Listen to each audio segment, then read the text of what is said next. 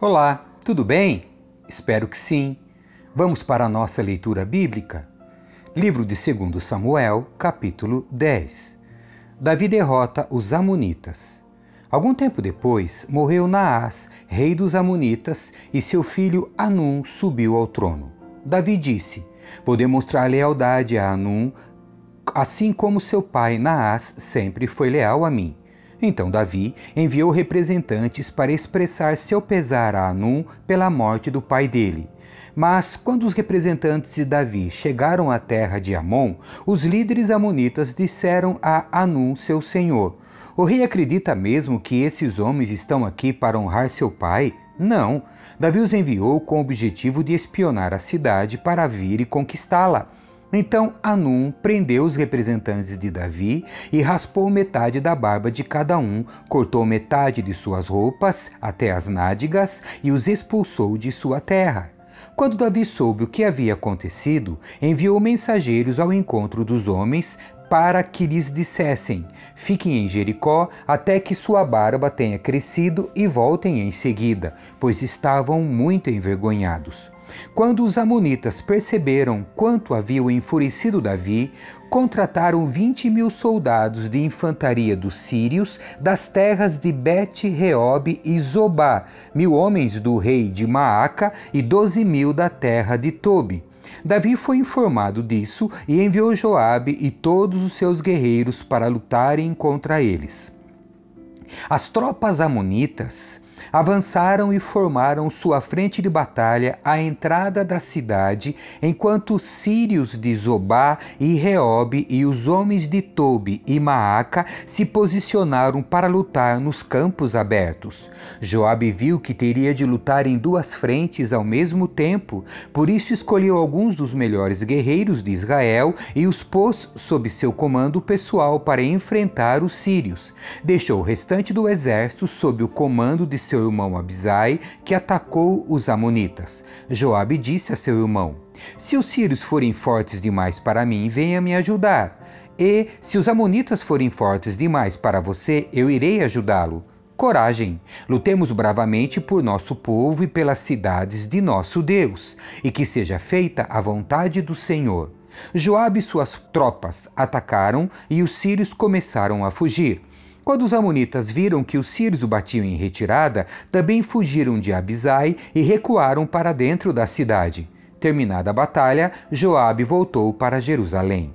Os sírios viram que não tinham como enfrentar Israel. Assim, ao se reagrupar, receberam o reforço de soldados sírios convocados por Adadezer do outro lado do rio Eufrates. Essas tropas chegaram a Elã conduzidas por Soboque, comandante das forças de Adadezer. Quando Davi foi informado do que estava acontecendo, reuniu todo Israel, atravessou o Jordão e levou o exército até Elã. Os sírios se posicionaram para a batalha e lutaram contra Davi. Mas uma vez, porém, os sírios fugiram dos israelitas. O exército de Davi matou 700 homens em carros de guerra e 40 mil soldados de infantaria, incluindo Sobaque, comandante de seu exército. Quando todos os reis aliados de Adadezer viram que ele havia sido derrotado pelos israelitas, renderam-se a Israel e se tornaram súditos de Davi. Depois disso, os sírios tiveram medo de voltar a ajudar os amonitas.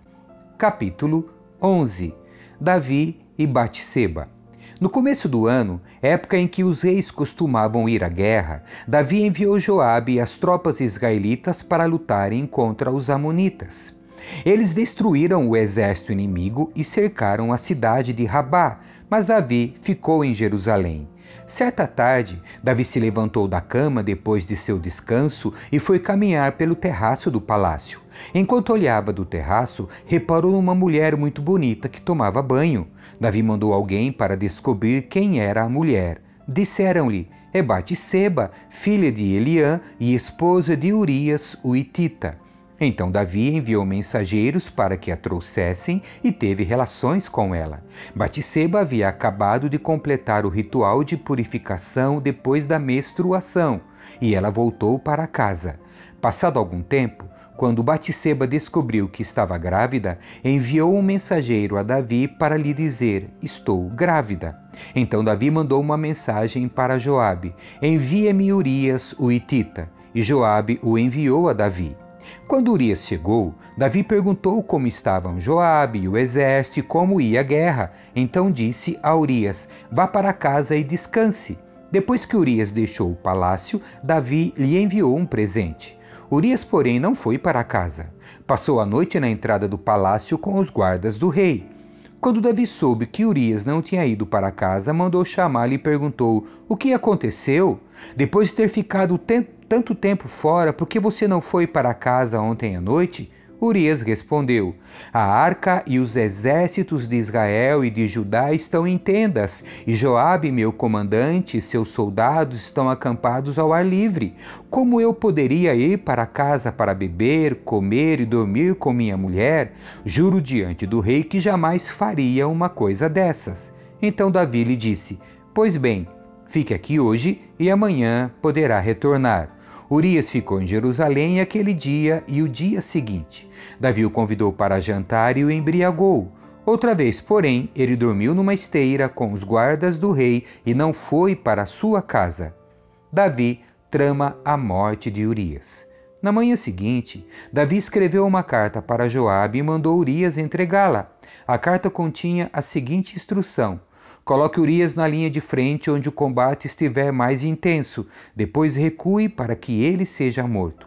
Então Joabe colocou Urias numa posição próxima do muro da cidade, onde sabia que estavam os principais guerreiros do inimigo. Quando os soldados inimigos saíram da cidade para lutar, Urias o Itita foi morto junto com muitos outros soldados israelitas. Joabe enviou a Davi um relatório da batalha. Disse a seu mensageiro: Conte ao rei tudo o que aconteceu na batalha. Pode ser que ele fique irado e pergunte: por que as tropas se aproximaram tanto da cidade? Não sabiam que atirariam contra eles dos muros? Acaso Abimeleque, filho de Gideão, não foi morto em Tebes por uma mulher que atirou uma pedra de moinho do alto da muralha? Porque chegaram tão perto dos muros? Então diga-lhe: seu soldado Urias, o Itita, também foi morto. O mensageiro foi a Jerusalém e deu um relatório completo a Davi. O inimigo saiu contra nós em campo aberto, disse o mensageiro. Quando os perseguíamos de volta até o portão da cidade, os arqueiros do alto do muro atiraram flechas contra nós. Alguns dos homens do rei foram mortos, entre eles estava Urias, o Itita. Davi respondeu: Diga a Joabe que não desanime. A espada devora este hoje e aquele amanhã. Lutem bravamente e conquistem a cidade. Quando a esposa de Urias soube que seu marido havia morrido, chorou por ele. Terminado o período de luto, Davi mandou trazê-la para o palácio. Ela se tornou uma de suas esposas e deu à luz um filho, mas o que Davi fez desagradou o Senhor. Capítulo 12 Natã repreende Davi. Então o Senhor enviou o profeta Natã a Davi.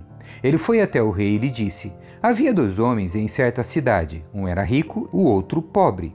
O rico era dono de muitas ovelhas e muito gado. O pobre não tinha nada, exceto uma cordeirinha que ele havia comprado. Ele criou a cordeirinha e ela cresceu com os filhos dele. Comia de seu prato, bebia de seu copo e até dormia em seus braços. Ela era como sua filha. Certo dia, um visitante chegou à casa do rico. Em vez de matar um dos animais de seu próprio rebanho, o rico tomou a cordeirinha do pobre, a matou e a preparou para seu visitante. Davi ficou furioso com esse homem rico e jurou: Tão certo como vive o Senhor, o homem que faz uma coisa dessas merece morrer. Deve restituir quatro ovelhas ao pobre por ter roubado a cordeirinha e não ter mostrado compaixão. Então Natã disse a Davi: você é esse homem. Assim diz o Senhor, o Deus de Israel: Eu ungi rei de Israel e o livrei das mãos de Saul. Dei-lhe a casa e as mulheres de seu senhor e os reinos de Israel e Judá. E se isso não bastasse, teria lhe dado muito mais. Por que então você desprezou a palavra do Senhor e fez algo tão terrível? Você assassinou Urias, o Itita, com a espada dos Amonitas e roubou a esposa dele. De agora em diante, a espada não se afastará de sua família, pois você me desprezou ao tomar para si a mulher de Urias. Assim diz o Senhor: de sua própria família farei surgir seu castigo. Tomarei suas mulheres diante de seus olhos e as darei a outro homem, e ele se deitará com elas à vista de todos. O que você fez em segredo, eu farei acontecer abertamente diante de todo o Israel. Davi confessa sua culpa. Então Davi confessou a Natã: Pequei contra o Senhor. Natã respondeu: Sim, mas o Senhor o perdoou e você não morrerá por causa do seu pecado. Contudo, uma vez que você demonstrou o mais absoluto desprezo pela palavra do Senhor ao agir desse modo, seu filho morrerá. Depois que Natan voltou para casa, o Senhor fez adoecer gravemente o filho de Davi com a mulher de Urias. Davi suplicou ao Senhor que poupasse a criança, jejuou e passou a noite prostrado no chão. Os oficiais do palácio insistiram para que ele se levantasse e comesse com eles, mas Davi se recusou. No sétimo dia, a criança morreu. Os servos de Davi ficaram com medo de contar para ele. Não ouviu nossos conselhos quando a criança estava doente? Disseram: Se lhe contarmos que a criança morreu, poderá cometer uma insanidade. Davi percebeu que estavam cochichando e compreendeu o que havia acontecido. A criança morreu? perguntou. Sim, responderam eles está morta. Então Davi levantou do chão, lavou-se, perfumou-se e trocou de roupa. Foi ao santuário e adorou o Senhor. Depois voltou ao palácio, pediu que lhe trouxessem alimento e comeu. Seus servos ficaram perplexos. Não entendemos, disseram. Enquanto a criança estava viva, o Senhor chorou e jejuou. Agora que a criança morreu, o Senhor parou de lamentar e voltou a comer. Davi respondeu: Enquanto a criança estava viva, jejuei e chorei, pois pensava: Quem sabe o Senhor terá compaixão de mim e deixará a criança viver? Mas por que jejuar agora que ela morreu? Poderia eu fazê-la voltar? Um dia irei até ela, mas ela não voltará a mim. Então Davi consolou Batseba, sua mulher, e teve relações com ela. Batseba engravidou e deu à luz um filho, a quem Davi chamou Salomão. O Senhor amou a criança e enviou uma mensagem por meio do profeta Natã, dizendo que o menino devia ser chamado Gedidias, conforme o Senhor havia ordenado. Davi conquista Rabá. Enquanto isso, Joabe continuou a lutar contra Rabá, a capital de Amon, e tomou a cidade real. Joabe enviou mensageiros a Davi para lhe dizer: Lutei contra Rabá e capturei seus reservatórios de água. Traga o restante do exército aqui e conquiste a cidade. De outro modo, eu a tomarei e levarei o crédito pela vitória. Então Davi reuniu o restante do exército e foi a Rabá. Eles atacaram a cidade e a conquistaram. Davi removeu a coroa da cabeça do rei e ela foi colocada sobre sua cabeça. A coroa era feita de ouro enfeitada com pedras preciosas e pesava cerca de 35 quilos. Davi tomou grande quantidade de despojos da cidade. Também tornou os habitantes de Rabá seus escravos e os obrigou a trabalhar com serras, picaretas e machados de ferro e também nos fornos de tijolos. Foi assim que Davi tratou o povo de todo todas as cidades amonitas. Então ele e todo o exército voltaram para Jerusalém. Amém. Que Deus abençoe você. Tchau.